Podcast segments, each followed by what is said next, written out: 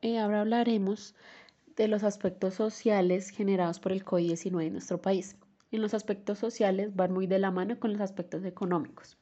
Ya teniendo en cuenta esto, eh, la única forma de garantizar la efectividad de las medidas de distanciamiento social y asegurar la efectividad de la cuarentena, la cual eh, fue decidida por el gobierno, consiste en garantizar algún ingreso a quienes viven de la búsqueda diaria de recursos y evitar la destrucción acelerada de los pequeños negocios.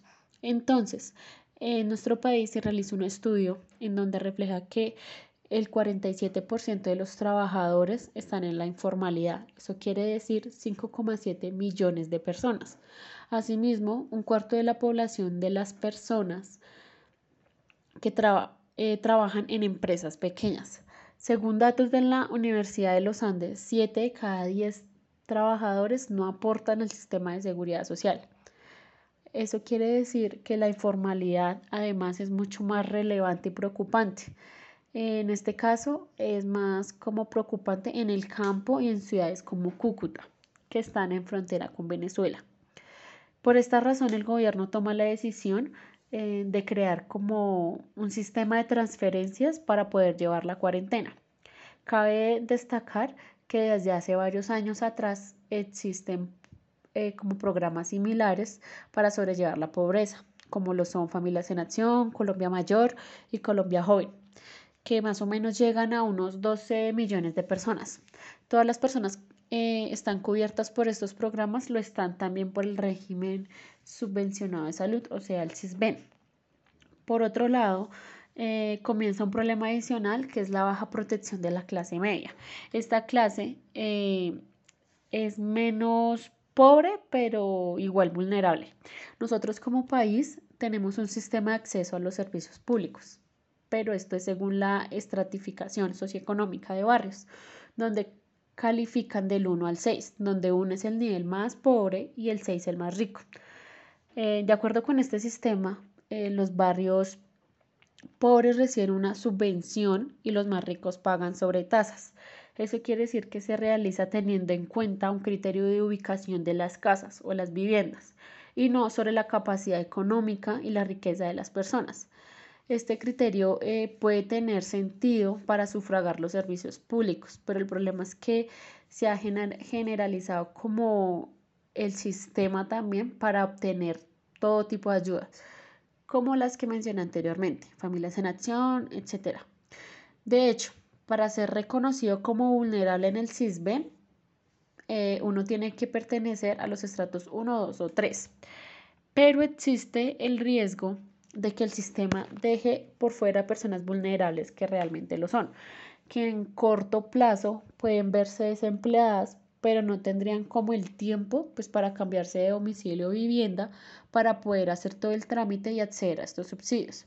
La clase media, en consecuencia, fue una de las grandes damnificadas en la pandemia, tanto por la pérdida de sus empleos formales e informales, porque también se perdió empleos informales, como por la falta de mecanismos específicos de protección. Eh, es importante decir que en nuestro país solo dos de cada diez hogares cuentan con ahorros para cubrir un imprevisto o una emergencia y que el sistema laboral está especialmente enfocado, lo que afecta incluso a profesionales con un alto nivel de formación y a personal sanitario. Eh, también debemos eh, como destacar otro problema que se debe tener en cuenta es el papel que pueda cumplir la familia como red de protección social, eh, gracias a los ingresos de las personas pensionadas. En nuestro país este recurso es apenas viable, ya que las pensiones son muy regresivas, o sea, son muy altas para los ricos, pero muy bajas para los pobres. Y su cobertura es muy mínima, muy pequeña. Solo un cuarto de la población mayor recibe una pensión. Esto provoca que los adultos mayores estén en una situación de riesgo sanitario y puedan como recaer en la pobreza. Eh, otro aspecto que se tuvo en cuenta en la pandemia fue la difícil situación de las personas encarceladas. Al, al, iniciarse la cuarentena, se produjo un motín en la cárcel de la Modelo de Bogotá, causado porque eh, una de las medidas en la pandemia fue prohibir las visitas, el cual en este motín dejó 23 muertos. El sistema carcelario está marcado por el hacinamiento, tiene una sobrepoblación del 53% y es incapaz de controlar la seguridad frente al crimen organizado y las bandas que existen en su dominio en el interior de las cárceles. Así las personas y las cosas, el gobierno ha aprobado un decreto que permite encarcelar a 4.000 reclusos debido a la imposibilidad de evitar los contagios eh, que de hecho ya se han producido en algunas cárceles o se produjo, con el fin de que no aumentaran los casos y hubieran más personas contagiadas. Pero esto eh, tiene otro factor también, porque hay reclusos que salieron y no salieron como a cumplir con la cuarentena, sino salieron fue a seguir delinquiendo.